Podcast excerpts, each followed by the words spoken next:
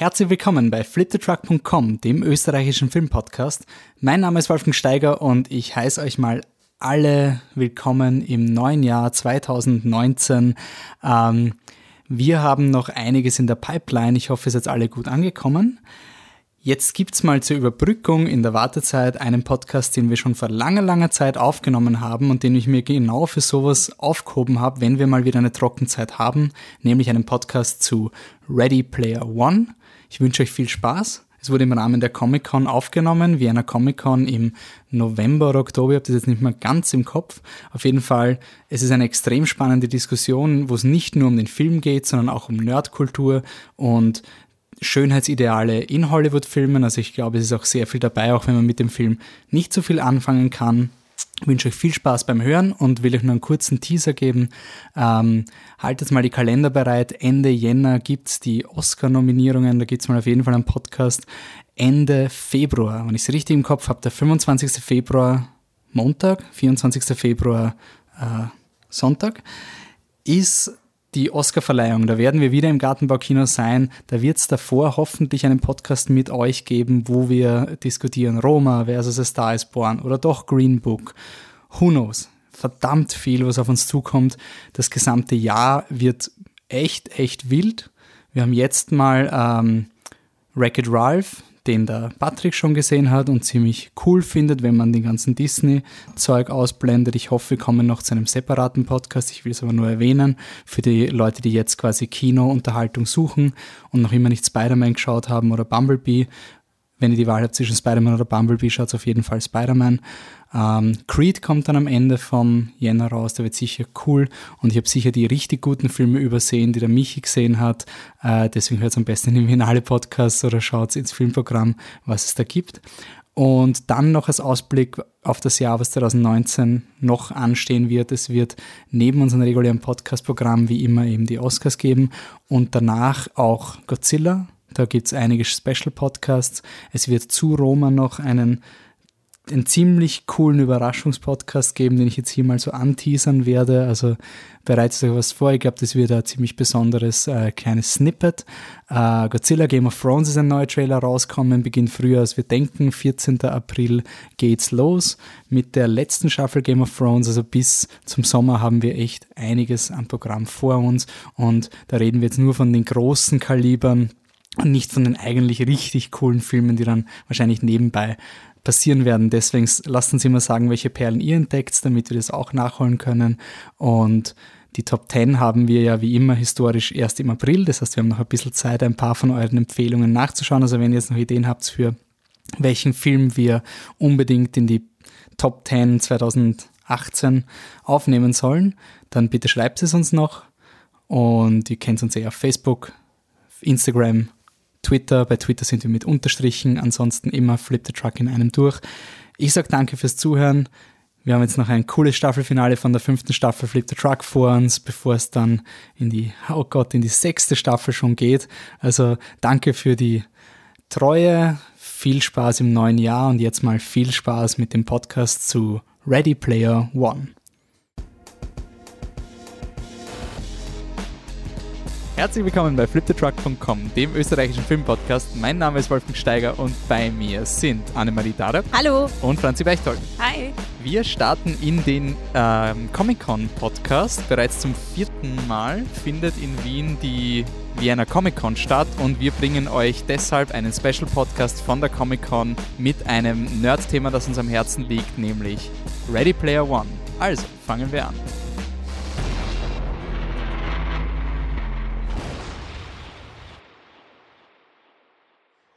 Ja, das Internet, schnelllebige Zeit, Ready Player One war im Sommer raus. Also in Internetzeit ist der Film eh schon 50 Jahre alt und niemand interessiert sich mehr für ihn.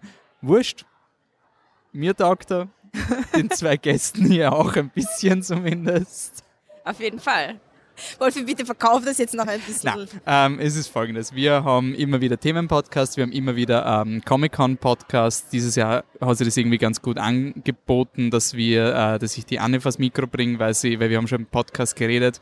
Irgendwann muss ein detaillierter Ready Player One Podcast kommen, weil auch der Vergleich mit dem Buch sehr spannend ist. Und die Franzi ist ja auch schon regelmäßig zu Gast gewesen bei den Comic-Themen oder Star Wars Podcasts oder generellen Podcasts und da ist gerade, weil du, Franzi, auch einen ähm, Blog machst, der sich auf Gaming auch spezialisiert, ist es auch ein ziemlich interessanter Zugang ja. zu diesem Thema.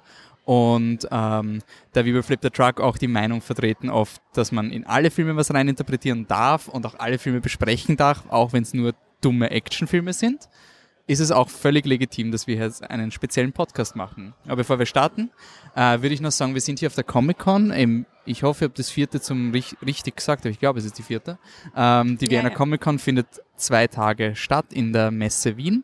Äh, da gibt's dann Panel-Diskussionen, es gibt Cosplay-Contests, es gibt ähm, Artists Corner, es gibt wunderschöne Brettspiel- äh, Areale, die, wo man Brettspiele ausprobieren Wirklich? kann. Ja, ja, ja. ich, nicht, oh Gott, ich hoffe, es ist dieses Jahr auch noch dabei, aber letztes bestimmt, Jahr war das wunderschön, bestimmt, ja. weil dadurch, dass die Comic Con jetzt auf zwei Hallen expandiert, also sie haben eine große Halle für Q&A und dann zwei große Ausstellungshallen und im ersten Jahr war das so eine große Halle für Ausstellung und die Brettspiele waren ganz rechts in die Ecke gepfercht, so go to your nerd stuff. Und also selbst für die, selbst für die Nerds sind die Brettspiele die Nerds. Und dadurch, dass die Comic-Con jetzt expandiert ist, hat alles ein bisschen mehr Platz zum Atmen. Und es ist super cool, da kann man sich einfach hinsetzen und Star Wars Brettspiele spielen mit super netten Leuten. Also alleine das ist für mich immer ein Highlight.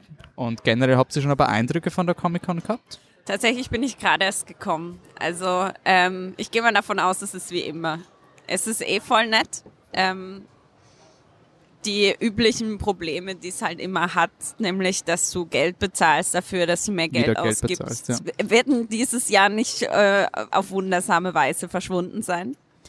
Aber ähm, ich habe tolles Cosplay schon gesehen. Also ich bin wirklich nur hier die zehn Meter durch einen Eingang bis, äh, bis zu unserem Platz, an dem wir jetzt sitzen, gegangen und habe echt wirklich, also das wird jedes Jahr gefühlt besser. Ja, ich, ich finde es immer ein bisschen Orks gesehen, die sich ja. in Montur gegeben haben. Na, ich habe so, so geile Steampunk-Sachen äh, gesehen mit so einem riesen, ähm, so einer riesen Taucherglocke ähm, auf dem Kopf. Also wirklich, ähm, es könnte aus Bioshock sein, aus dem Videospiel Bioshock. Ähm, bin mir aber nicht sicher. Auf jeden Fall also richtig, richtig gut. Richtig gut. Und ich finde es aber immer ein bisschen lustig, wenn dann irgendwie, wenn du reingehst und dann steht Batman halt irgendwo am Bankomat an. Das, das Auch ich einfach, Superhelden super müssen gut. für die Autogramme bezahlen. Ja, nein, Batman, wie wir alle wissen, hat Batman die Bats, die Bats äh, Kreditkarte. And she is expires ja. forever. Ja. Ja, ja. Batman und Robin, guter Film. Anne, ähm, hast du schon irgendwas? Ich war noch nie auf der Comic-Con, ist meine erste. Ja. Und ich finde es ein bisschen, also noch ist es sehr beeindruckend sozusagen. Ich weiß gar nicht, wo ich überall hinschauen soll.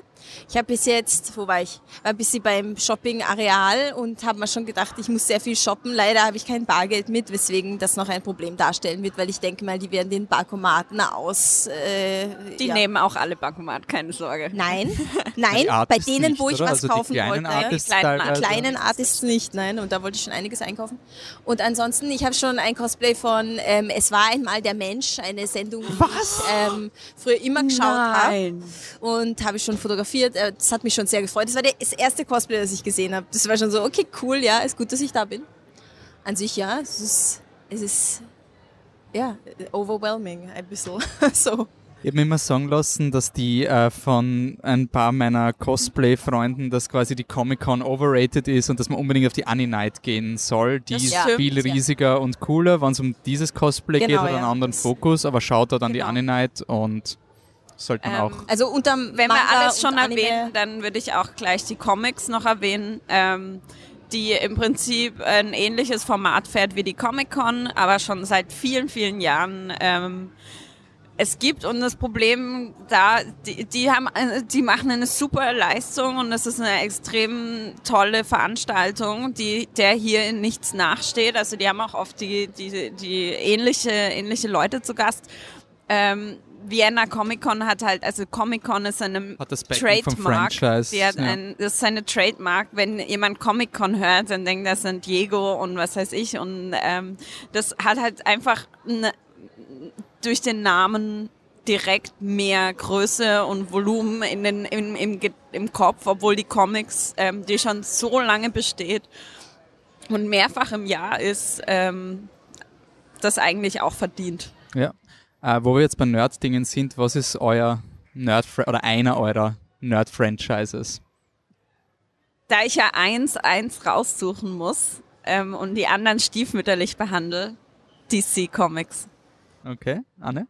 Okay, ja, ich bin, ich glaube, ich bin im Nerd-Universum, bin ich so, ich schwebe auf einem Wolkerl drüber, weil ich weiß nicht, ich meine, es sind ich hab Granny, Granny Nerdtum. Ich meine, ich liebe Buffy, das äh, wissen glaube ich mittlerweile alle, aber ein anderes, ein Franchise. Buffy, ein, der Buffy Podcast fehlt noch. Der, der Buffy Podcast kommt. Ich arbeite dran, sowas von, sowas von. Sehr gut, sehr gut. Ich habe schon einen Google Doc angelegt. Ui. Gibt es schon einen Doodle? Ja, stimmt. Na bitte, also wenn es dann noch einen Doodle gibt, dann ist der dann, Podcast quasi erledigt. Ist eigentlich schon, ja, dann haben wir ihn schon aufgenommen. Ja. Ist quasi schon fertig. Aber jetzt ein, ein, ein ganz bedeutendes Franchise für jeden Nerd, ich würde mal sagen im deutschsprachigen Raum, alle kennen das. Die drei Fragezeichen. Die drei Yay. Fragezeichen, ihr glaubt gar nicht, dass das ein, ein Franchise ist und ein Nerd-Universum, aber bitte oh, geht ja. einmal auf live die drei Fragezeichen ihr werdet es nicht glauben, wie die 50-Jährigen dort sitzen und heulen, weil sie ihre drei Sprecherstars auf der Bühne aus der Ferne und der Geräuschemacher sitzt daneben und macht Geräusche und mein Papa hatte schon fast Tränen in den Augen, weil er so glücklich war, dass er sie live sieht. Also das ist eine Franchise, die ist unterbewertet und es sind nicht nur Kinderkassetten, sondern die drei Fragezeichen New Rock noch immer. Kann ich mich, kann ich Hier bestätigen. mein Handycover, ich zeige es. Justus, Peter, ah. Bob und me. Oh. Es ist super gut. okay. Ich habe die Mainstream-Meinung, ich habe Star Wars eh klar. Also, Hätte ich genommen, wenn du nicht ja, gesagt eh. hättest Star Wars. Egal was passiert, egal was mit dem Franchise ist, Star Wars soll positiv bleiben und stop the hate und haben uns alle lieb und machen wieder mit Star Wars weiter und aus mit den blöden YouTube-Videos. Okay. Äh, gehen wir zu einem anderen Franchise, der, der viele Dinge lieb hat, nämlich Ready Player One. Da ist, sind nämlich vollgepackt mit 80er-Referenzen. Wir haben schon in einem Podcast ähm, mal durchbesprochen, aber die ungefähre Story für die Leute, die nur den Podcast hören, weil sie unsere Stimmen mögen oder weil sie unbedingt das Update über die Vienna Comic Con haben wollten. Ähm, Ready Player One, es geht um James Halliday, der also eigen, na Gott, ja, diese, Ex diese Exposition von dem Buch ist so absurd, weil du ungefähr 70.000 Dinge erklären musst, bevor der Hauptcharakter vorkommt. Also, James Halliday ist so eine Art Mark Zuckerberg, Willy Wonka-Typ, der erschafft eine Virtual Reality, alle leben drin, alle finden es so super, äh, dann stirbt er und sein Vermächtnis, seine ganze Firma und diese Virtual Reality, die jetzt quasi, so wenn Facebook ein Computerspiel wäre und alle in Facebook wären und Facebook nicht nur was für alte Leute, sondern für alle, dann ist das quasi die Oasis. Und der Halliday stirbt jetzt und hat sein Testament versteckt in drei Easter Eggs, die jetzt die Gamer finden müssen. Wer alle drei Aufgaben oder Quests meistert, der bekommt dann das Vermögen von James Halliday und ist der Schöpfer der Oasis, also der, der Chef der Oasis. Und weil James Halliday halt ein ziemlicher Nerd war, in den 80ern aufgewachsen ist mit Arcade, mit Arcade Games und den Atari Spielen, ist das alles 80er basierend und sie müssen Quests absolvieren, die irgendwie mit den 80ern zu tun haben. So zumindest das Buch von Ernest Klein. Das wurde verfilmt von Steven Spielberg und der Hauptdarsteller ist der Parzival, gespielt von Ty Sheridan, der dann gemeinsam mit seinen Freunden, unter anderem der Artemis, gespielt von Olivia Cook, diese Quests besiegen muss. Für den Parzival ist es am Anfang so ein happy, funny Spiel und irgendwann kommt er drauf, dass da viel mehr realpolitische Implikationen sind, weil die Corporations natürlich die Oasis haben wollen, damit sie Werbeeinschaltungen in die Oasis schalten kann, weil sie böse sind. Und der Böseste unter dem Bösen, der schon den Todesstern gebaut hat, ist jetzt der Chef von dieser neuen bösen Firma, nämlich Ben Mendelssohn. Und ähm, Wer sonst? Wer sonst? In seiner Paraderolle. Also, wer, wer sonst, wenn du einen Sleepy Scumbag, äh, ein Hammer-Typ, ich liebe ihn.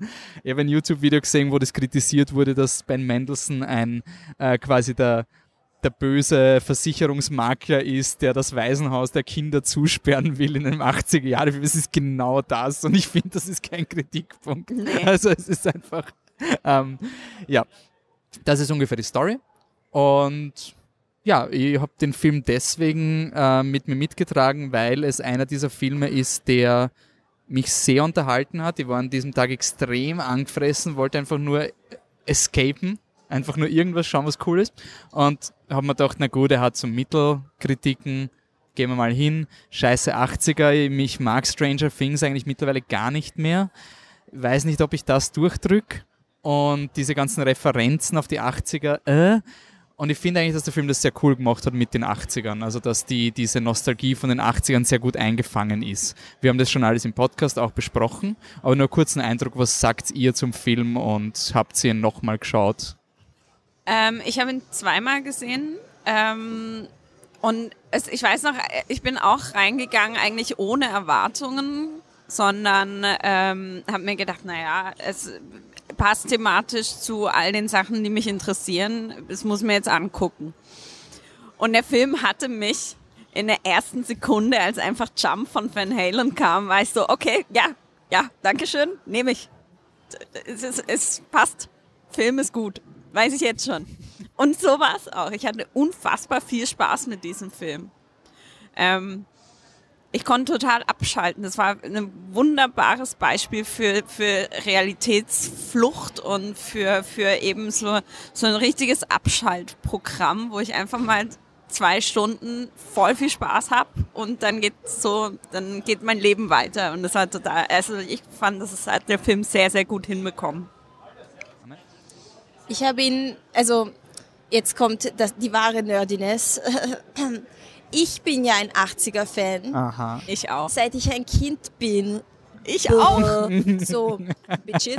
Und ähm, ja, das, das geht. Also von dem her war, war mir klar, als meine Kollegin, die Michi, die in den 80ern groß geworden ist und sich den Film angeschaut hat und gesagt, boah, das war so toll für sie, weil das hat sie alles an damals erinnert, das war so schön, habe ich mir gedacht, ja, das, das schaust du auf jeden Fall an ähm, wann auch immer. Und gleichzeitig habe ich bei ähm, irgendwo in einem meiner Hörspielfundusse ähm, das Buch ge gefunden. David Nathan liest, schönste, schönste Stimme des Planeten.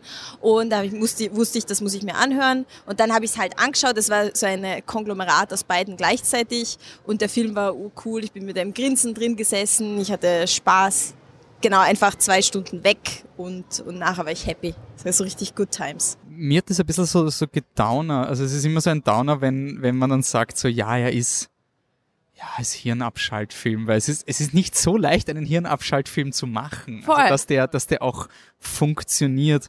Äh, ich hab den Vor allem, er ist nicht dumm. Er ist ja, kein dummer ist Film. Also es ist jetzt kein Transformers oder kein, ja. kein, kein Film, der, also Transformers 5 oder so, der dich wirklich auch für dumm verkauft, so. Ähm, sondern es ist ein Film, der einfach, das kann Steven Spielberg halt einfach sehr gut, Filme zu machen, die, die ähm, generationenübergreifend funktionieren, wo einfach jeder Spaß hat. Mhm. Eh, was mir sehr gefallen hat, ich habe den Film äh, leider zu oft mittlerweile gesehen. ähm, aber ich habe ihn deswegen so oft geschaut, weil mich immer so, so Dramaturgien interessieren mit, gibt es einen Payoff? wird, werden Dinge, die eingeführt werden, hat das Sinn, wird die Welt verletzt und das mag ich an diesem Film, dass er das extrem schön macht, ähm, dass er die Balance schafft mit ähm, mit den Actionsequenzen. Also da würde ich nur ganz kurz einen Exkurs machen in die Mecha-Godzilla-Action-Szene. Die ist nämlich einfach so für mich ein Paradebeispiel für wie du Beat für Beat mit jeder, also die Action-Szene ist nicht nur ein Gekloppe für zwei Minuten, sondern mit jedem Kampf wird etwas gesagt über die Figuren. Also der Mechagodzilla attackiert, oh Gott, die Hauptdarsteller sind jetzt, ah, wir werden vom Mechagodzilla attackiert. Dann kommt natürlich der irgendwie der Iron Giant, aber der schafft das natürlich nicht. Dann kommt der äh, der Daito, der sich dann verwandelt in den äh, Gundam-Roboter. Ja. Und es ist quasi alles unter Anführungszeichen wertlos, weil sie können eh nicht sterben. Aber in dieser Szene wird einfach dramaturgisch etabliert, der Bösewicht ist stark, die Hauptdarsteller können ihn nicht so einfach umbringen und gleichzeitig wird durch die Action etabliert, jedes Teammember opfert sich und sie sind ein Team, das zusammenhält. In der nächsten Szene sieht man dann den, den I-Rock, diesen, diesen inkompetenten Henchman und da gibt es eine Szene, wo er schießt und dann werfen sie einen Wurfstein auf ihn und schneiden ihm die Hand ab. Und er so, ah oh, fuck und, und Gold rinnt aus seiner Hand raus und er, er humpelt weg. Das ist total wichtig, weil in der nächsten Szene sagt er zum Bösewicht, hey, hey, wenn du uns umbringst, dann verliere ich mein Gold. Der Film etabliert in den Actionsequenzen immer die Motivation, selbst wenn man es nicht checkt, wenn dann der IROC am Ende vom Film sagt, hey, hey, hey, I'm not gonna die, I want to keep my stuff, dann ist es urlogisch, weil alle Action-Szenen im Film haben dir das vermittelt. Und auch so Dinge wie, sie besiegen den Mecha-Godzilla, dann haben sie quasi den Bösewicht virtuell besiegt.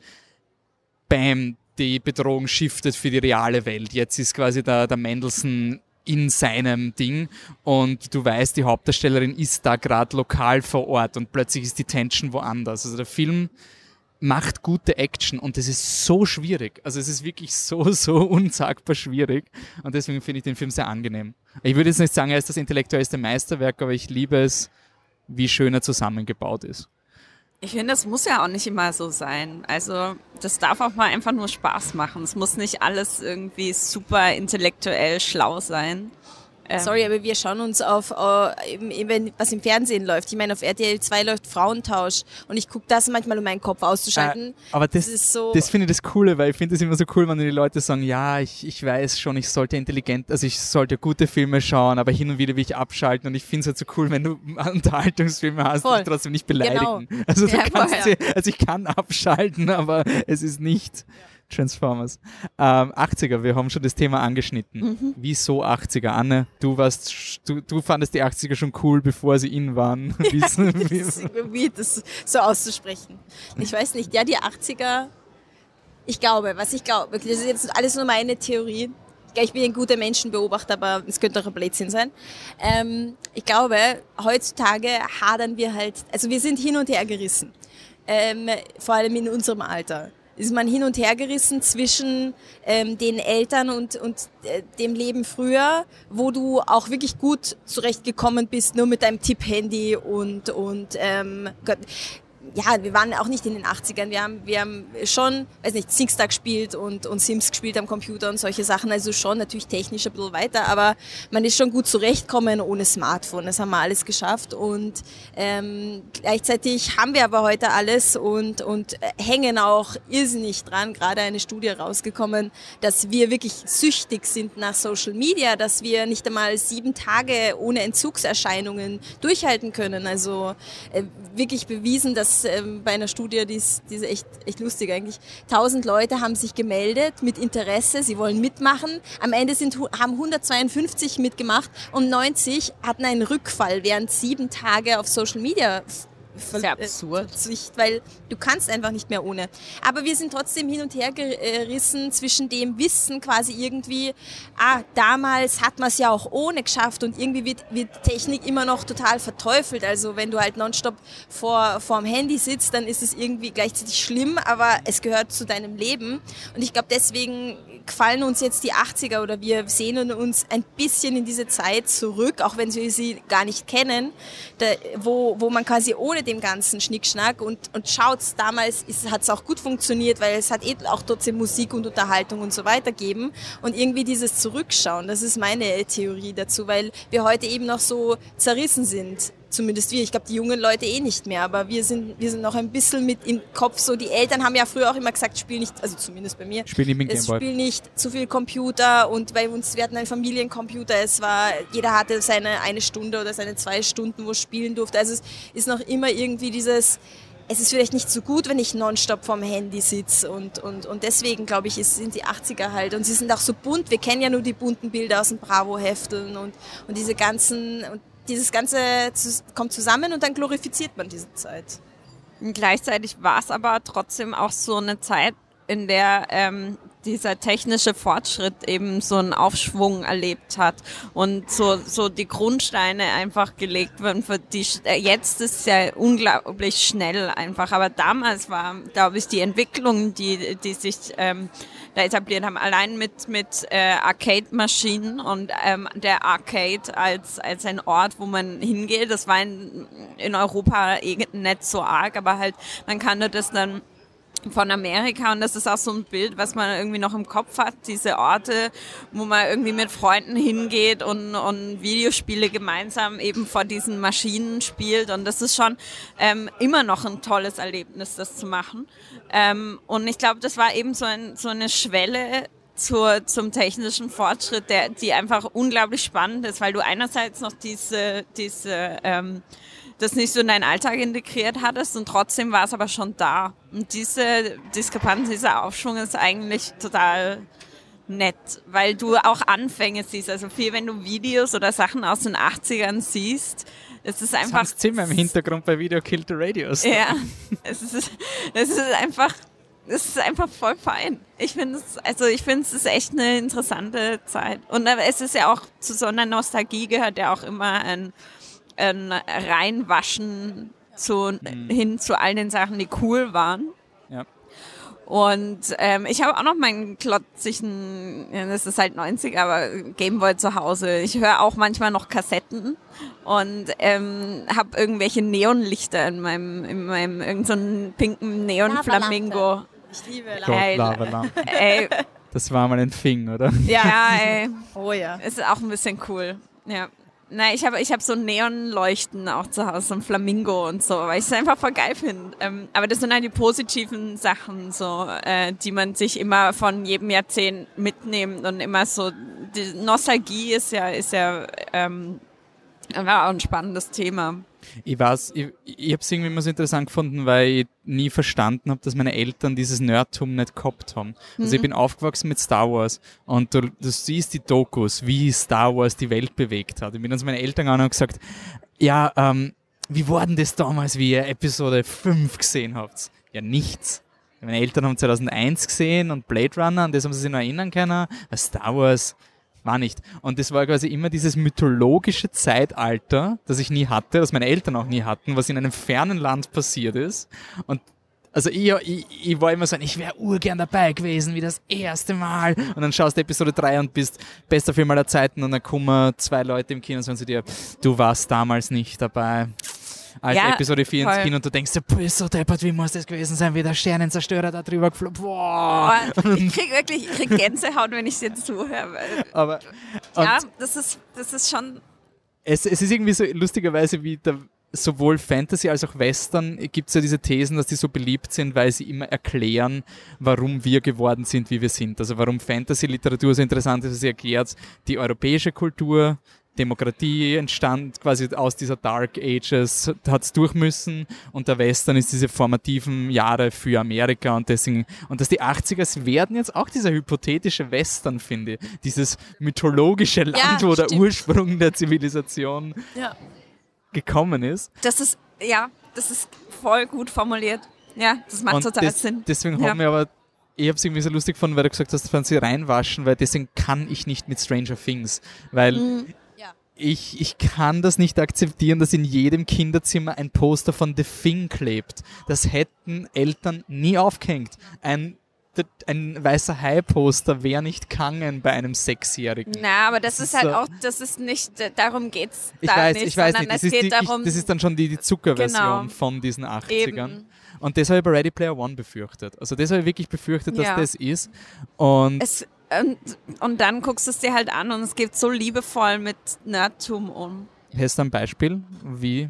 Ähm, ich finde, eigentlich fand ich mitunter die Sachen, die im Hintergrund einfach auch passiert sind. Also ich finde es einfach schön, zum Beispiel bei dieser Schlacht, da rennt dann ein Master Chief und da rennt dann irgendwie, da rennen dann voll viele ähm, Referenzen auf Videospiele, die ich gerne spiele oder die ich kenne, rennen dann auf diesem Schlachtfeld rum und ähm, es gibt gar kein, also äh, steht alles nebeneinander, es gibt keine Wertung, was ist jetzt besser, was schlechter ist. Also sie kämpfen so. alle gemeinsam genau. gegen den Moloch. Voll. Also es ist ja quasi ja. alle, äh, alle Halo-Viecher ja. und was waren noch für Computerspiele, die irgendeins von diesen Dota, na Dota? Of Legends? Ich weiß nee, Ich kenne kenn nur ein paar Passwörter. War mit Sicherheit auch dabei, aber ich glaube, es war von StarCraft was. Okay. Ja. Und das ist halt irgendwie dieses, ähm, dieses naive Gutfinden ja. bei Ready ja. Player One. Und es ist sehr interessant, ich habe dann auch ein, eine, äh, es gibt so viele Think Pieces, How Ready Player One misses the point. Das ist so, äh, dass zum Beispiel der Iron Giant, das ist ein Antikriegsfilm. Und die Tatsache, dass der Iron Giant dann kämpft, mit Laserstrahlen schießt, ist ja voll, da hat jemand nicht Iron Giant verstanden. Jetzt kann ich ein YouTube-Video machen ja. mit dem Massive Flaw in Ready Player One. Da hat jemand Aber, Ready Player One nicht verstanden. Und es geht ja nicht darum, dass der Iron Giant gehuldigt wird, sondern die Age baut sich einen Iron Giant, weil sie ihn cool findet, aber sie verwendet ihn für sich. Genau. Sie verwendet ihn nicht, damit sie den Iron Giant ja. nachspielt, sondern es ist ihre Identität auf eine Art. Und ich, mir jetzt voll an so, ich war nicht lange dort, aber mich hat an Deviant Art Zeiten erinnert. Oh diese Gott, ja. Artist-Website, oh, wo man ja. halt immer diese ja. ganzen coolen Artworks auch findet. Und das war auch immer so, so ich habe es nie geschafft, in diese Community reinzukommen. Es war immer so positiv, es war immer so ein, ja, na, du machst irgendwie etwas aus deinem Phantom und natürlich ist es nichts wert, unter Anführungszeichen. Also du, du, du kannst jetzt niemanden kommerziell das verkaufen, weil du stiehlst es ja von wem anderen. Aber das sind einfach Leute, die, die wollen sich dadurch ausdrücken und nachher machen es vielleicht eh was anderes. Und eben das habe ich so cool gefunden, dass im Film die Age den Iron Giant baut, weil es einfach so ein sie baut halt diese Sachen und ich glaube nicht, dass, ich glaube nicht, dass es im Buch war, dieses ganze Bastelzeug. Und es habe ein, ein, ein sehr positives Tool gefunden. Ähm, Gaming-technisch, wir haben es angesprochen, aber bleiben wir noch ganz kurz bei den 80ern, sorry. Ähm, irgendwas, was beim Film ist ein, macht der Film überhaupt ein Statement über die 80er? Nein. Ich wüsste nicht. Ich, ich finde, der Film macht nicht. kein Statement über die 80er. Der Film ist genau das, was du sagst. Er in dieser Welt haben sich jetzt alle halt beschäftigt mit den 80ern. Warum? Weil der Halliday diese, diesen Easter Egg Geschichtel aufgesetzt hat.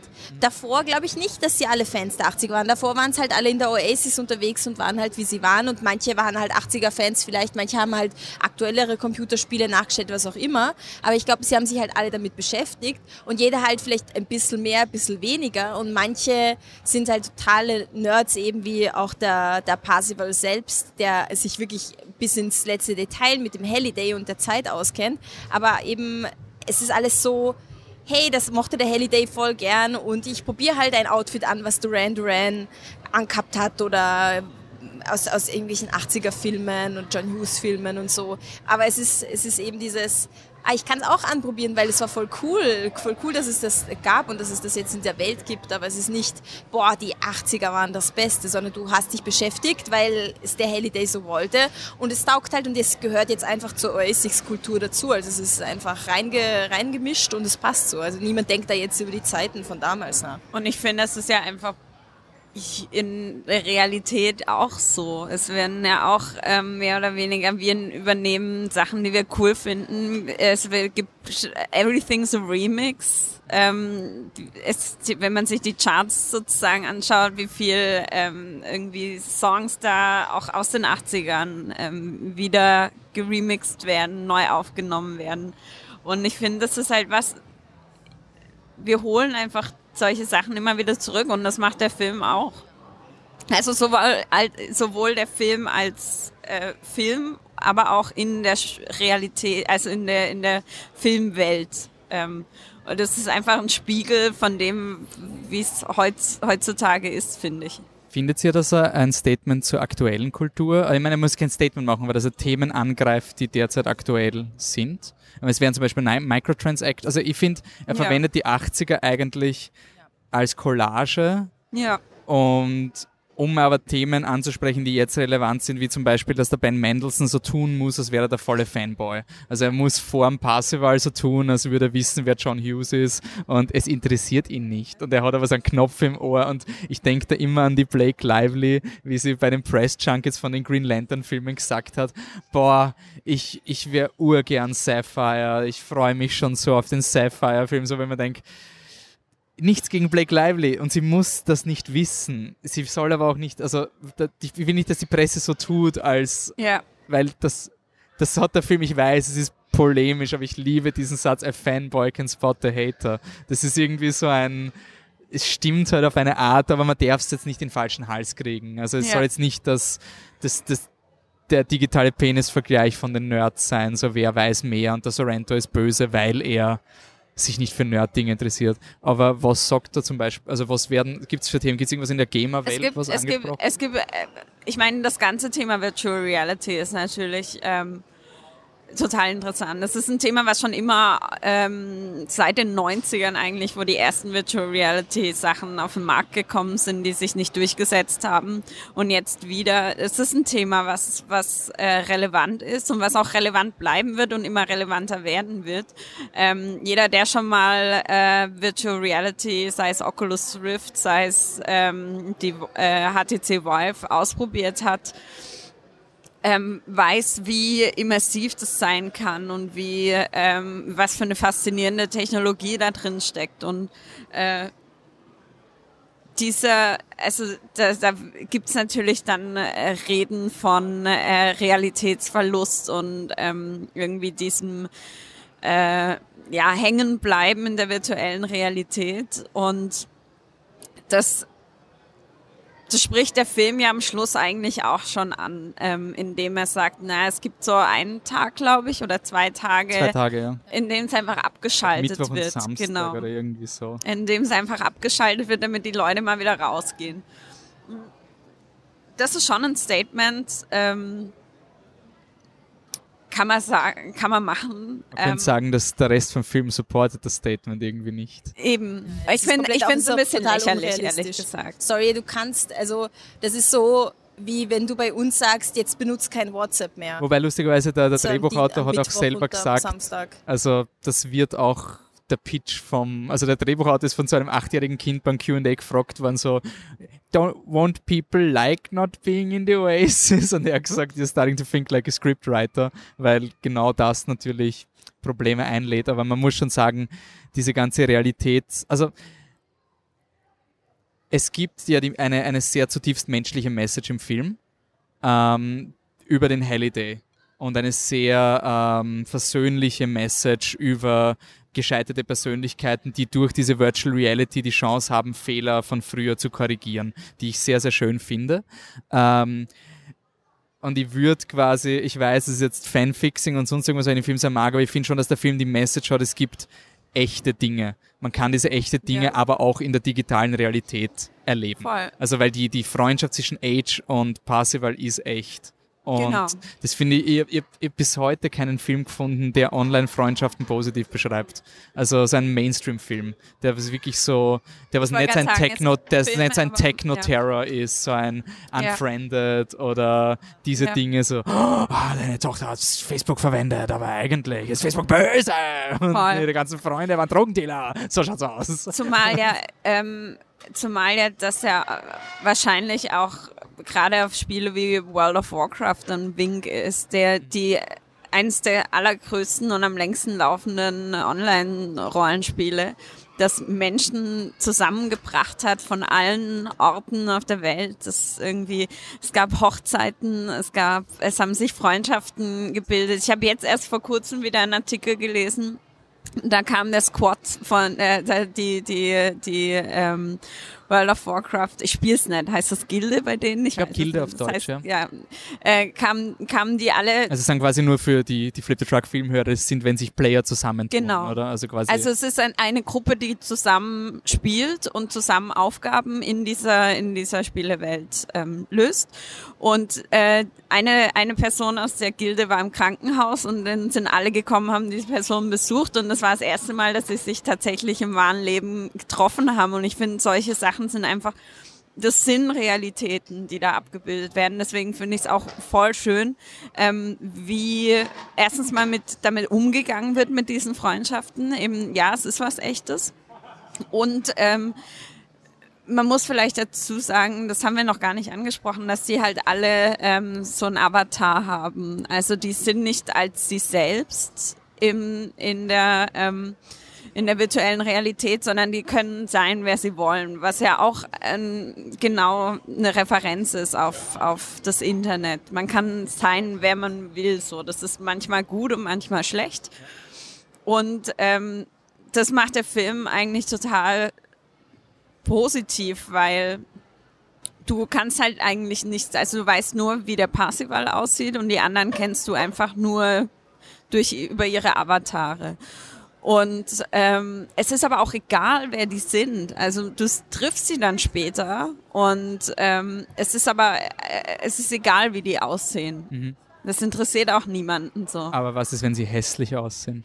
Was ist, wenn sie pothässlich sind? Das ist meine, das ist meine, ein, also das, ja. das muss ich sagen. Es gibt eine Szene in dem Film, ähm, der Parsifal verliebt sich in eine der besten Spielerinnen.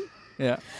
Und, und, es gibt noch Twitch, aber nicht mehr Google, nur so für genau. die Referenzen. Twitch wird referenziert, aber ja, wir sind hier live, deswegen gibt es ja. auch lustige Geräusche im Hintergrund. ähm, er trifft sie dann, er trifft sie dann im, im Real Life sozusagen, die, die ähm, bezaubernde Superplayerin. Wie? Also die Olivia Cook spielt, genau. also spielt sie. Äh, wie heißt sie nochmal? Artemis und Artemis, sie heißt Samantha. Äh, Samantha ja. Genau.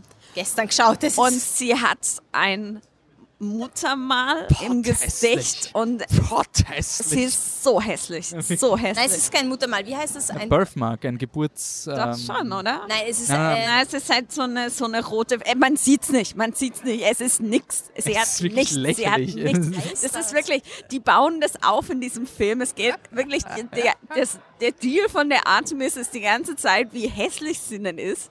Sie Und- ist so fesch. Es Und ist wirklich, es ist einfach, die guckt einen einfach an und es hat halt so ein rotes Dings am Auge, das man nicht mal sieht, weil der Pony drüber geht.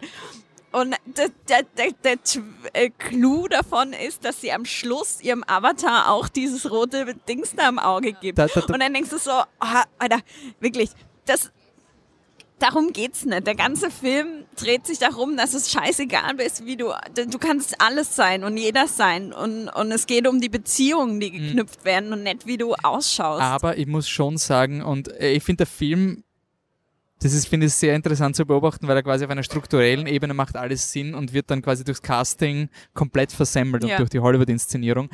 Und das rechne ich trotzdem den Steven Spielberg an, dass dann eben dieses, wenn sie, da gibt's ja diesen Money Shot, wo sie den Nolan Sorrento so Mhm. reinschaut und dann kommt die heroische Musik von Silvestri und sie hat dieses Birthmark auch im Gesicht. Und es ist aber trotzdem irgendwie so diese dramaturgische Aussage mit, sie ist gewachsen Ja. als Charakter und das rechne ich dem Film an, dass er diese Kleinigkeit macht, auch wenn sie halt es, es- es wäre halt mehr Aussage, wenn sie zu Ja. sich selber steht. Weil ich finde zum Beispiel, man, der Film kann ja mehrere Aussagen haben. Also du kannst ja Leute haben, die sich genieren und dann zu sich stehen und dann hast du Leute wie, keine Ahnung, den Daito, der eh mit sich selbst in, im Reinen steht. Äh, Anne, du kann würdest man dann schon das zu- Buch ansprechen? ich würde ne, würd eine Artemis und eine Hollywood-Standard machen und dann, oder ja, aber das ist, finde ich, sehr eng mit dem Buch zusammen. dann Also bitte, so. dann mach die, wie es im Buch Also im wird. Buch ist es, ist es ja so, dass sie beschrieben werden als ähm, er, ist, er ist relativ chubby. Also, also okay, man muss sich vorstellen, es ist eine Welt, wo einfach jeder, sorry, aber auf seinem Arsch sitzt Und es gibt diese, diese, diese Virtual Reality Laufmühlen, diese Hamsterräder gibt's nicht im Buch. genau. Also Und, und deswegen sind es halt alle, sorry, fett wahrscheinlich oder zumindest ein bisschen übergewichtig, aber es er- ergibt auch Sinn, weil wenn ich halt, ja, ja, es es, ist ist, so- es ist Wally. Ja, ich meine, es ergibt einfach Sinn. Ich meine, logisch hast du Gewichtsprobleme, wenn du den ganzen Tag nur in einer virtuellen Welt bist, wo du dich nicht mal bewegst. Es ergibt Sinn.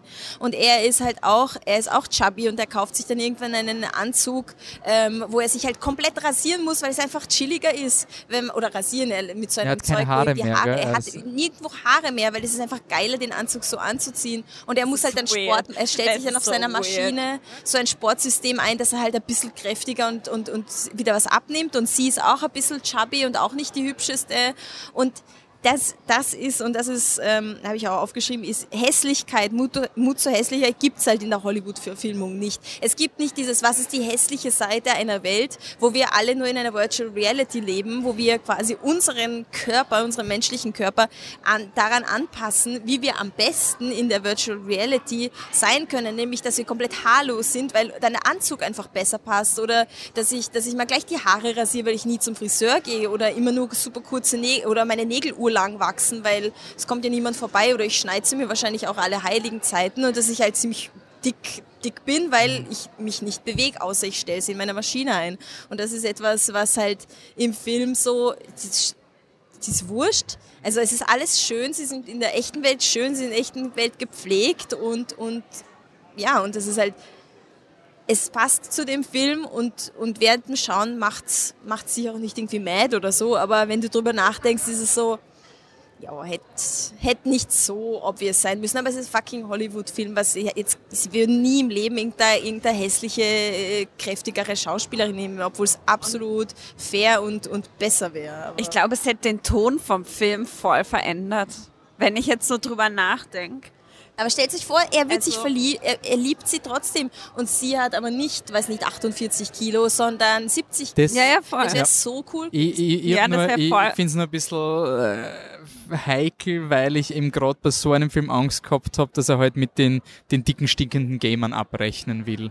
Deswegen, ja, aber sie sind ja dicke, stinkende Gamer. Also ich meine, wir sind keine dicken, stinkenden Gamer, weil wir haben auch Daytime-Jobs und wir müssen auch rausgehen und so. Aber die Leute müssen ja nicht mal aus der Oasis ja, raus. Es ergibt Sinn. Ja. Der muss ja nicht, der kriegt ja sein Essen geliefert vor die Haustür. Wozu soll der sich irgendwie fesch machen? Ja, ist halt haarlos und geht in seine Duschkabine, aber für da wen? Ist halt, da ist halt Ready Player so One mehr Fantasy als Science Fiction, genau, oder? Also quasi genau. er ist nicht am Worldbuilding interessiert ja, wie das also Buch. aber ja, es ist. Es, und, aber wenn man so drüber nachdenkt, ich meine, äh, natürlich in dieser Welt ist es aber wahrscheinlich jeder so. Also fast jeder Mensch in dieser Welt, der wirklich keine Occupation mehr in der, in der Realität hat, wird wahrscheinlich relativ äh, dick, schlechte Haut haben, ähm, haarlos um und um rennen und, und ungepflegt und ähm, einfach nicht so, nicht so ansehnlich sein, weil wozu? Weil in der, in der Oasis kannst du dich ja eh so machen, wie du willst. Und das Ziel ist ja im Endeffekt nicht während dem Film, vielleicht nach dem ganzen Geschehen, aber Ziel ist ja nicht, dass du dich in echt mit den Leuten triffst. Das, ist, das will ja, also das ist ja, und aber das es aber nicht wirklich. Das meine ich aber mit, dann hätte das den Ton vom Film einfach geändert, weil der Film eigentlich ja schon von Anfang an auch in der realen Welt Sachen macht und ähm, mein mit diesem Bewegungs Apparat, der, den jeder sozusagen hat, in dem man sich bewegt in der virtuellen Realität, ähm, erklärt das ja auch sofort sozusagen. Und äh, dann wäre das wäre halt dann so schwieriger gewesen, das Geschehen auf die Realität zu, zu legen, wenn halt alle nur vor sich hin siechen. Mhm.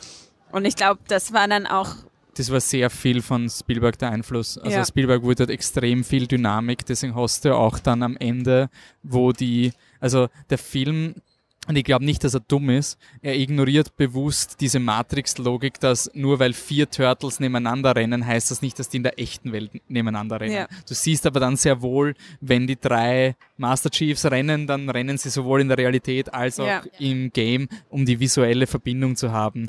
Wenn Chucky fünf Viecher um, also fünf Mitarbeiter umbringt im digitalen Ding, dann werden ihre Pads natürlich im, in einem Kreis rot, damit du immer den Impact symbolisierst. Also der Film ist, glaube ich, überhaupt nicht interessiert an diesen an irgendetwas, was mit der Welt zu tun hat quasi. Ja, das stimmt. Franzi, noch ähm, ein paar Kommentare zu Gaming oder? Ähm, also ich finde. Oder zur Ästhetik. Generell ähm, hat mir eben sehr gut gefallen, wie positiv es ähm, alles dargestellt wird, dass das endlich auch mal nicht nur ähm, nicht nur auf, auf Gaming und auch diesen, diesen Gemeinschaftsgefühl äh, irgendwie das negativ eben konnotiert ist. Ähm, wir haben vorhin auch im Vorgespräch nochmal äh, was angesprochen, was ich besonders schön fand, nämlich, ähm, wie schon gesagt, es ist eigentlich egal, wer diese Leute sind.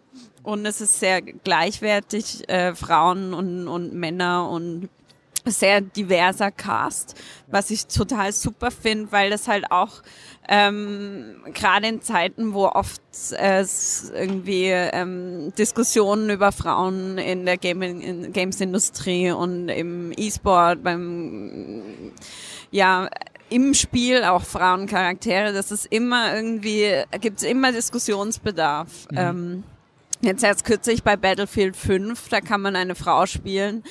Die, die Leute sind, denen ist der Kopf geplatzt, dass da jetzt eine Frau ist. Was soll das? Frauen also man kann Krieg, quasi einfach als Soldatin genau, spielen. Man kann als Soldatin spielen und Teil der Kampagne spielt man auch als Soldatin.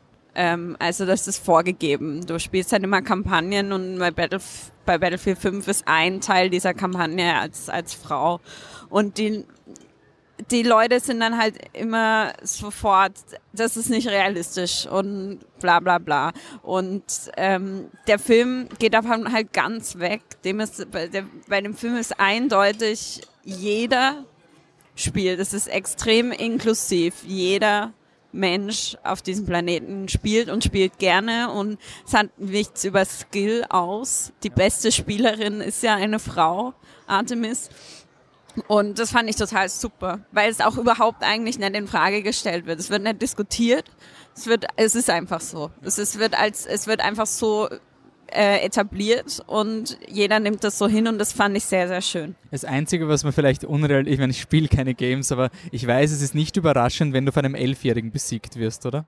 Nee, also überhaupt so, nicht. Das, Das- das ist so das der ist die Gag im Film, Realität. so Ja. dieses, was, du bist elf Jahre und hast uns alle fertig gemacht, so, ja, Ja, natürlich. Also, so das, Je- das Jeder, der mal in einen Shooter dieser, gespielt hat, weiß, dass nach zwei Wochen nach Release brauchst du es einfach nicht mehr anmachen, weil dann du als Berufstätige hast halt abends mal kurz Zeit, einmal schön Call of Duty anzumachen und die ganzen Kiddies haben aber dann nach zwei Aber- Wochen einfach schon so trainiert, dass die dich einfach so nass machen, dass du das also ist das halt ist ein verdammt lustiger Witz. Also Voll. dieses, wo sie den, den Show treffen und Ja. alle so sehen, dass er als ein Elfjähriger ja ist. voll und es ist so, ja, das ist realistisch, das ist sehr realistisch. Ich finde, beim Film ist es, also ich glaube, was den Film anbelangt, möchte er zwei, also nein.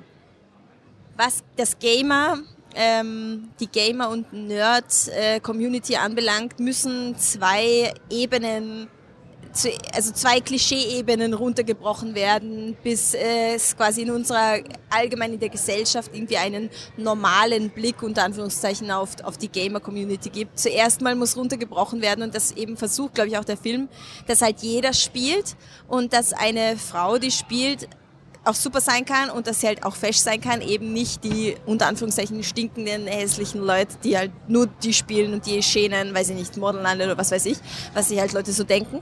Und ich glaube, das, das muss einmal abgebaut werden und dann kann man quasi anfangen ähm, zu sagen, okay, aber wirklich alle, alle, alle spielen und, und ähm, in Filmen müssen dann auch sozusagen die Gamerinnen und Gamer nicht fesch sein, weil es da ja schon etabliert ist, dass auch fesche Menschen und hässliche Menschen und, und weiß nicht, alle Leute einfach spielen können. Also ich glaube, das sind einfach mehrere Ebenen, die runtergebrochen werden müssen von Klischees. Ist das noch ein Klischee? äh, ich muss jetzt ein Klischee Oder? behandeln, das Ich hat weiß nur indirekt was zu tun. Ähm, es gibt, äh, wie heißt denn die, die All About That Bass gesungen hat? Because I'm all about Ja, that ja, ich- Ah, Diese. ja, ja. Ich, Ja. ich immer, Trainor. ich hab mir immer gedacht, die wäre so, so Big Booty, weil der Text ist ja Mama told ja. me, no skinny bitches, yeah, yeah, shake that booty.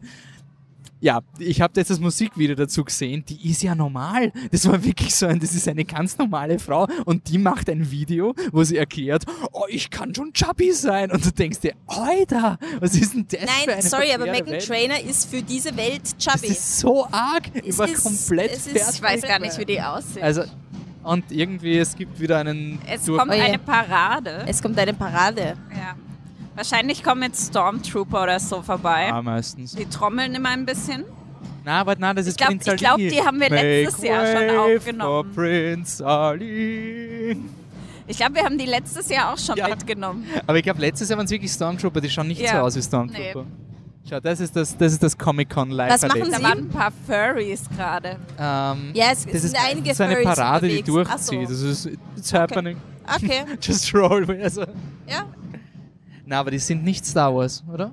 Nee, es ist irgendwie so. Sind das die aus der Oh, Labecke? Witcher. Das ist Ah, Witcher. Was ist Witcher, Bitte mich auf. Geralt, nimm mich mit, Bitte bitte. klärt's mich auf. Witcher? The Witcher ist eine Videospielreihe mit inzwischen drei Teilen und zwei Spin-offs. Ähm, und es wird auch bald eine Netflix-Serie mit Henry Cavill in der Show Hauptrolle off. geben. Show off. Ja, geht so. Ähm, er schon, Ja, ja. aber nicht als Geralt. Nein, Ähm, nein, bitte nicht. Äh, es sei denn, er kriegt noch einen Bart, dann lass ich mit mir reden. Einen Schnurrbart. So, Okay. äh, Geralt von Riva mit so einem Porno, so einem Hm, Pornobalken. vor, und dann noch eine Brille drauf, Pornobrille dazu, dann, Das wär dann schon- ist So. es passiert. Ja. Okay, also schließen wir die Ästhetik-Diskussion und Witcher-Diskussion ab. Ja. Gehen wir noch kurz ins Buch und dann würde ich sagen, es ist ein guter, knackiger Podcast. Ähm, Ernest Klein hat diese Nerd-Bibel quasi verfasst. Und ich finde es total interessant, weil vor, der Film hat ja ewig gebraucht. Ich glaube, der hat acht Jahre gebraucht, bis er adaptiert wurde oder sowas. Okay. Also für, für Young Adult Erfolgsbücher, das weiß ich jetzt auch nur, weil ich ein schlaues YouTube-Video vorgeschaut habe. Aber ähm, aus welchem Grund hat es so lange gedauert? Weil es so schwierig war. Also die Vorlage ist einfach, es ist jetzt nicht ein, ein sehr, Ja. sehr, es merkt man auch am Film. Der Film hat sau viel Exposition zu Beginn und ähm, das einfach zu verpacken, dass es irgendwie Sinn macht, ist schon eine Meisterleistung. Und ich kann mir eben erinnern, dass das Buch eben rausgekommen ist und damals war noch, also der Craze hat schon gestartet mit ähm, Comics und Dark Knight war schon ein Thing und so. Man weiß, das gibt's jetzt, aber es war noch nicht dieser ähm, Force Awakens Craze von Alles steht still. Und mir hat das Buch überhaupt nicht gefallen. Also ich habe es dann nachher gelesen nach dem Film und ähm, ich finde es sehr interessant, aber ich habe es nicht durchgehalten. Aber ich mal, weil wir positiv sind, ich will mir da einen Vor Vortritt geben. Und ich postuliere mal, dass, da, dass die Erzählstimme von Will Wheaton, die ich gehört habe, nicht geholfen hat zu meiner Erfahrung. Ich habe es lustigerweise, ich habe angefangen zu lesen vor dem Film, fand es scheiße und habe dann äh, auch das Hörbuch mit Will Wheaton gehört und das habe ich aber nach der Hälfte abgebrochen. So, ich höre... Best Book ever! Nein. Äh, ich höre immer Hörspiel, äh, also nonstop. Und ähm, deswegen brauche ich immer einen neuen Fix. Und da habe ich dann natürlich äh, reingeschaut, was gibt's Neues. Und da war halt gerade eben in, irgendwo ganz groß, ja, jetzt gibt's Ready Player One und David Nathan liest es. David Nathan hat die schönste Stimme auf diesem Planeten. Wer das ähm, mal vielleicht im Fernsehen gehört hat, Christian Bale oder Spike aus Buffy, wer damals geschaut hat. Ah. Schönste Kombination. Aber die gleiche Stimme wie Johnny Depp dann? Ja, Johnny Depp. Okay, ja. quasi Johnny diese Depp eine Stimme, die genau. dann Christian Bale geworden ist bei genau. Public ja. Enemies, wo so, sie genau. den gleichen Synchronsprecher hatten. Ja. ja, okay. So ist es. Also wundervoll, die schönste Stimme auf dem ganzen Planeten. Er, er mag es überhaupt nicht, wenn man ihn vergöttert. Er hasst es, aber ich mache es trotzdem. Und ähm, wenn du das, wenn du es einfach so an die Sache herangehst, und sagst, okay, ich, ich möchte einfach abschalten, ich sitze in der U-Bahn und höre halt ein, ein Hörspiel oder ein Hörbuch und es ist halt Science Fiction. Ich mag Science Fiction total gern und es ist irgendwie lockeres Science Fiction, voll cool. Und dann liest es so eine tolle Stimme, dann hältst du es ziemlich locker durch. Ich sage, ich war nicht immer sehr aufmerksam. Also ich habe es schon oft, oft liegen gehabt, ich habe gekocht und dann bin ich aufs Klo gegangen und habe nicht abdreht, sondern habe es laufen hab lassen. Ich auch also gemacht, irgendwann. Das, es ist jetzt nicht das Buch, wo ich sage, boah, ja, das muss ich jetzt jede Sekunde cherish every second, sondern du kannst schon ein bisschen schleißen lassen zwischendurch. So. Hm? Deswegen kann ich mich auch nicht an alle Details erinnern, musste sehr viel noch nachlesen. Aber an sich, ich finde, es ist ein solides Jugend-Science-Fiction-Buch, wo ich sagen sagen würde, wenn meine Kinder das lesen und damit in das Genre reinfallen, finde ich es voll okay. Wenn sie nachher bessere Science-Fiction-Bücher lesen, dann ja. bin ich, bin ich d'accord. Ich muss ja nur wirklich vorausschicken, das Buch ist 2011, also nicht acht Jahre, sorry, dann habe ich das komplett falsch zitiert, sorry. Aber das Buch wurde 2011 publiziert, was anscheinend trotzdem hat sechs Jahre gedauert, bis es rauskommen ist. Oder sieben Jahre, je nachdem, wann ihr diesen Podcast hört. Ähm, es ist trotzdem ein Buch, was zu einer Zeit geschrieben wurde, wo es halt noch nicht so Mainstream war. Und ich habe extreme Probleme gehabt, weil viele Dinge, die der Ernest Klein vielleicht gar nicht böse gemeint hat, mittlerweile so diesen schalen Beigeschmack haben. Also gerade im, gerade, also wenn ich jetzt an den Star Wars Fandom denke, da ist es immer ganz wichtig, dass man sich voll auskennt und du hast diese Bücher nicht gelesen, du bist ja kein True Fan und dieses ja. und, und jetzt bist du überhaupt ein Disney-Typ und, und du ignorierst die echten Star Wars Bücher, die Disney getötet hat und ich weiß viel mehr Trivia als du. Das ist in den letzten Jahren extrem ausgeufert und ich bin auf jeden Fall extrem gebiased in dieses Buch reingegangen. Und ich weiß aber, ein, der Kollege von mir, der das vor vielen Jahren gelesen hat, ist einfach, der war glücklich, ein Buch in der Hand zu halten, was die gleichen Dinge erwähnt, die er kennt. Einfach weil das nicht so selbstverständlich ja. war, dass jemand sagt, hey, zurück in die Zukunft. Das ist ein cooler Film. Mittlerweile ist so, ja, eh, ja. weiß ich eh, zurück in die Zukunft. Größter Film ever, Ghostbusters, ursuper die größten Regisseure sind. Das ist ja im Buch, wird das aufgezählt. Das war nämlich der Punkt. Ich wollte gerade sagen, das war nämlich, da habe ich ausgemacht, weil ich gesagt habe, das ist jetzt nicht euer Ernst. Die größten Regisseure aller Zeiten, Spielberg, Lucas, wahrscheinlich Kubrick, weil das war, den ja, muss man Hat erwähnen. er nicht Tarantino auch erwähnt? Und es ist einfach so, der listet dann ernsthaft dann Sachen auf, einfach nur, damit er irgendwie guckt, was ich alles kenne. Was soll das? Da, da habe ich gedacht so, nee, nee ich, solche Leute hasse ich schon, wenn ich mich mit denen unterhalte. Jetzt lese ich nicht noch ein Buch. Wobei, so, wenn so Name-Dropping. Ich weiß nicht, beim Kinderaspekt jetzt gehe ich wieder, gehe ich wieder in die Kinderdings. Ähm, wenn mein, wenn mein jugendlicher Sohn oder Tochter das lesen und dadurch dann anfangen, ja. die Sachen zu googeln, sage ich voll okay. Ich denke mal, es ist, es ist genauso, wie ich Tarantino kennen. sehe. Es ist so ja. dieses, ich halte Tarantino nicht aus. Es ist, ja, jetzt referenzierst wieder den Film, den es gemacht hast, aber irgendwann findest du sowas urgeil, ja, dass genau. einfach eine, ja. jemand eine Enzyklopädie für dich mal in unterhaltsamer Form präsentiert. Ja, und ich glaube, dass ähm, ich gebe dir da auch recht. Ich glaube, als Kind wäre das auch voll cool für mich ich glaub, gewesen. Das ist nicht für uns. Genau.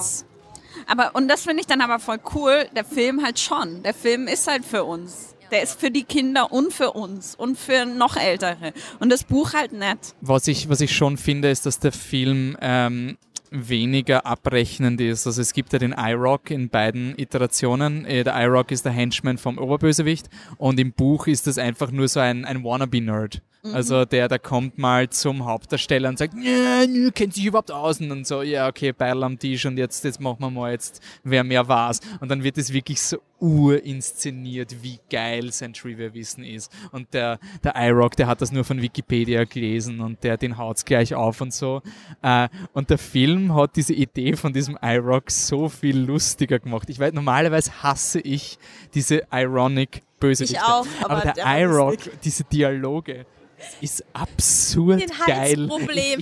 Ich, ich halte das nicht aus, wenn der redet, weil es ist wirklich dieser Wannabe. Also TJ Miller, ich blende jetzt seine privaten Das Dinge war mein aus. eigentliches Problem damit. Ähm, ich habe immer einfach Miller, TJ ja. Miller im Kopf gehabt und den, äh, das, das hat mir den ein bisschen getrübt, ich aber ich ihn fand Gott sei Dank voll. nicht. Ich kannte ihn Gott sei ah, Dank okay. nicht. Und dann ja. habe ich und nee, ich, ich weiß, bin großer Fan von Silicon Valley von dann, der Serie. Nachher kannte ich ihn, ja. Dann und bin ich drauf gekommen, dass das der äh, gleiche ist. Ja. Und die ja Gott sei Dank, wo er rausgeflogen ist. Ja. Zum Glück. Und äh, das, das, da tat ich mir, aber da bestand ich mir natürlich selbst im Weg. Ja. So, aber ähm, ja, der Aber ich muss, ich muss sagen, der, der Film schafft diese Lächerlichkeit, aber es ist so gut. Einfach dieser, dieser Warner, äh, der TJ Miller hat es beschrieben als, er wäre gern Boba Fett. Also, also er hat quasi Voll. die Figur so modelliert, so wie jemand, der Star Wars geschaut hat und jetzt glaubt, er ist Boba Fett. Und es ist, es ist unglaublich lustig. Also die, diese schlechten Dialoge, die die wechseln miteinander, wo sie über Steampunk Pirates reden und, und er ist aber voll der Fan. Und das finde ich macht den Film so cool, weil der iRock hat eine ehrliche Fanmotivation. Total. So, der hat diesen Orb of Osuvox und, und der ist so richtig begeistert von dem und der Ben Mendelssohn ist einfach so ein, Alter, gehen wir nicht am Arsch, wie mache ich das jetzt ja. startet und so. Das, das finde ich cool. Ähm, der Film hat, hat, vielleicht deswegen auch das Problem gehabt mit der Adaption, dass das Buch aus sehr vielen Quests besteht. Also, das stimmt irgendwo habe ich gelesen, the, the movie has more MacGuffins than Infinity War, weil es gibt nicht nur drei Quests, sondern wenn du die Quest bestehst, dann kannst du noch finden. drei Gates ja, genau. unlocken. Genau. Und nebenbei spielt er noch eine Runde Pac-Man, eine Perfect Score Pac-Man. Also du hast irgendwie sieben, ja, sieben Quests mit inklusive Kon und dann Konfrontation mit dem Bösewicht. Das ist zu viel für einen Film. Ja, ja. Und ich finde irgendwie ähm, cool, dass im Film die auch die Sachen eher noch gemeinsam lösen und sich gegenseitig helfen. Und im Buch habe ich nicht das Total Gefühl gehabt, Solo.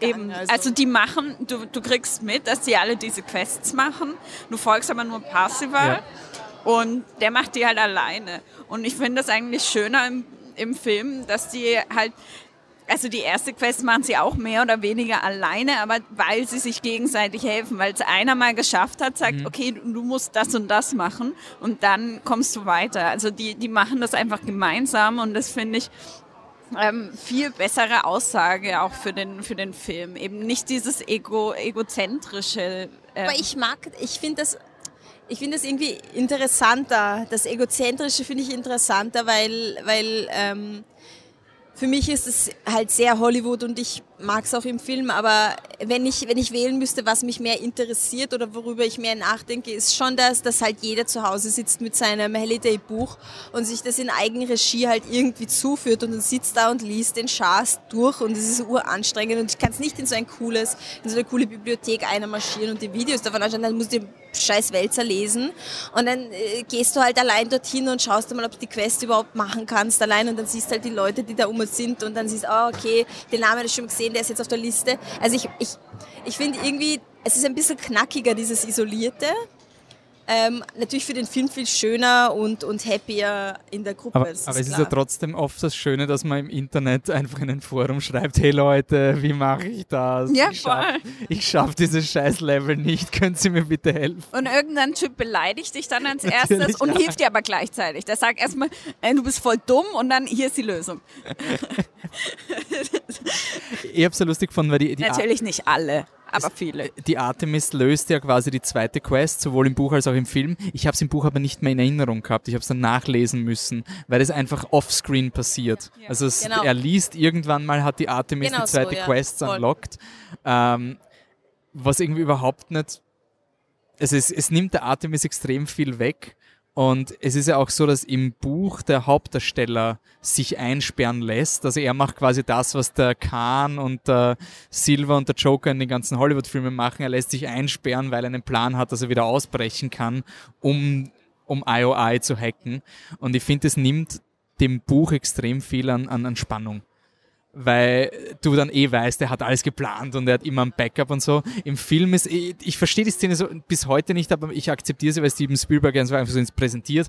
Aber warum die Olivia Cook zurückbleibt, verstehe ich nicht.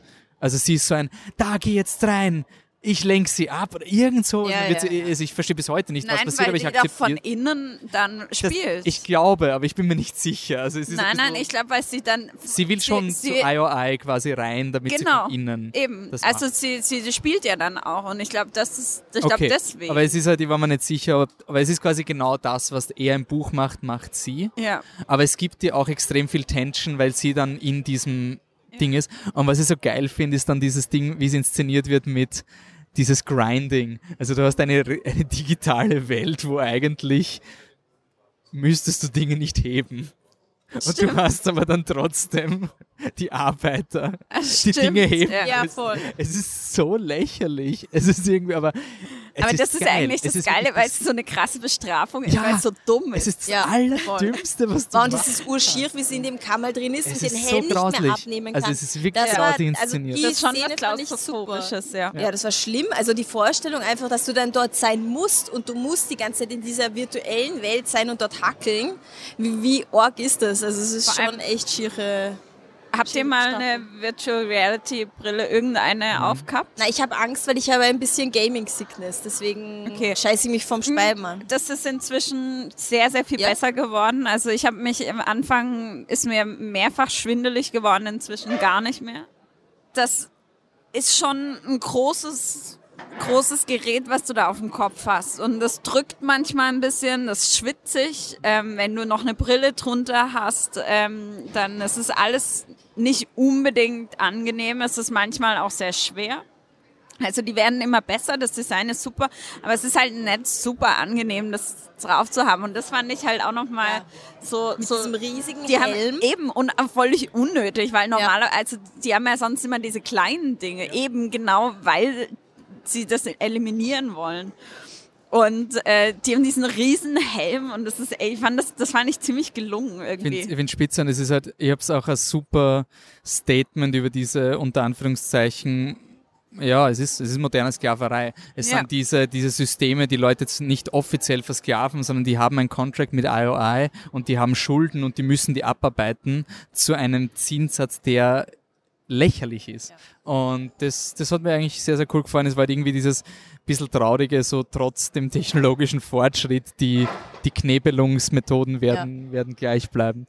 Ähm, gut, dann würde ich sagen, es ist eigentlich ein sehr vielschichtiger Podcast geworden. Ähm, wir werden jetzt ein bisschen improvisieren und unsere Top ähm, References irgendwie noch zusammenlisten, weil wir brauchen noch Listenzeit. Die haben wir ja immer. Das heißt, wir werden uns jetzt einfach fünf Referenzen aus den Fingern zuzeln. Ich habe eh schon zwei, also keine Angst. Ähm, passt. Und dann werden wir die Top 5 besten ever Referenzen in Ready Player One auflisten, die objektiv stimmen wie jede Liste, die man ins Internet postet. Ähm, ja, ich starte mit dem Grund, warum ich danach meine Blu-ray-Box rausgenommen habe und alle sieben Filme in der kommenden Woche geschaut habe, nämlich Chucky. Ähm, es ist einfach so cool, dass Chucky vorkommt. Ja, es hat nichts für die Story zu tun. Es ist völlig egal. Normalerweise beschwere ich mich drüber, aber Es war einfach super, super lustig und dass du die einzige F-Bomb mit Chucky koppelst, ist cool. Äh, dass Chucky es selber nicht gesagt hat, ist ein bisschen eine verworfene Chance, aber ich schätze, sie haben das Audio von Brad Dourif nicht gekriegt oder irgendwie sowas. Ähm, aber das war, war, war ein schöner Moment. Wer will als nächstes? Ähm, das war Platz 5 der objektiv peer-reviewed gerankten. Ich meine, es ist jetzt fast schon lame zu sagen, äh, mein Herz geht auf, wenn ich einen DeLorean sehe. Nein, ist nicht lame. Es Aber ist so es cool. Ist so, es ist, es schon ist sehr so, cool. Wenn ich einen DeLorean sehe, da ist einfach, da freue ich mich sehr. Aber das ist gar nicht mein Moment, sondern ein anderes Auto, nämlich das Batmobil von ähm, Adam West, von, 60er Jahre. Genau. Das kommt vor und, und das ist noch nicht mal das Geilste. Das Geilste ist, dass die Hupe einfach na na na na na na na macht und das ist einfach das war die Bremse, ich hab das, die, die Bremse. Stimmt, er bremst, bremst und, und fällt runter. Genau, der, stimmt, stimmt, der bremst und die, das Bremsgeräusch ist, ist einfach na na na na na na na na. Das ist das war das war mein das war ein epischer Moment für ja, mich. Das war, ich habe das vor allem, voll viele haben das nicht gehört und ich habe das sofort beim ersten Mal gehört und ich saß im Kino und war so mindblown. So, ah, das war nicht sehr, sehr gut. Anne? Ja, warte, sind meine Momente cool? Ja, naja, ich meine, es ist ein riesiger Teil des Films, aber wie geil ist das, plötzlich sie Shining spielen? Das ist echt wahr. Ich will auch Shining spielen, obwohl ich mich anscheißen würde vor Angst, wenn ich Virtual Reality ins, ins Overlook Hotel gehen müsste, glaube ich, wäre das mein Ende, aber es ist super geil. Und das andere ist, ich habe wieder nachher eben New Order angefangen zu hören, weil sie im Club Blue Monday spielen. Oh, und er schaltet es dann ab. So ein Trottel. Wait, du kleiner Arsch. Du hörst nicht, du tauschst nicht fucking Bee Gees, Bee Gees sind super, aber du tauschst nicht fucking Bee Gees gegen, gegen New Order ein. Das, das macht man nicht. So. Ähm, meins war, ich weiß nicht, oftmals sieht man Dinge unterbewusst und weiß aber nicht, dass man sie gesehen hat. Dann gibt es in diesem Moment, wo der Nolan Sorrento so am Schlachtfeld erscheint, wie so der, der CGI-Bösewicht, also die Kamera zoomt ja wirklich so wie auf den das Endgegner hin. voll gut. Das, das fand so ich geil. so super. Und dann wählt er quasi seine Dinge aus und du siehst aber nicht, was er auswählt. Aus irgendeinem Grund haben wir gedacht, es wäre urcool, wenn er Mecha Godzilla nimmt. Ich, vielleicht habe ich ihn schon gesehen, aber ich habe wirklich einfach nur so überlegt, Mecha Godzilla wäre jetzt einfach geil. und dann kriegt er den, den mechanischen Godzilla und dann baut der Silvestri in den Score das Godzilla-Theme ein. Also ja. da da dam, da da dam, da da da da da da da da dam. Und das Coole ist, weil dieser Score ist ein Wahnsinn. Ich habe ihn dann auf Vinyl bestellt, super geil.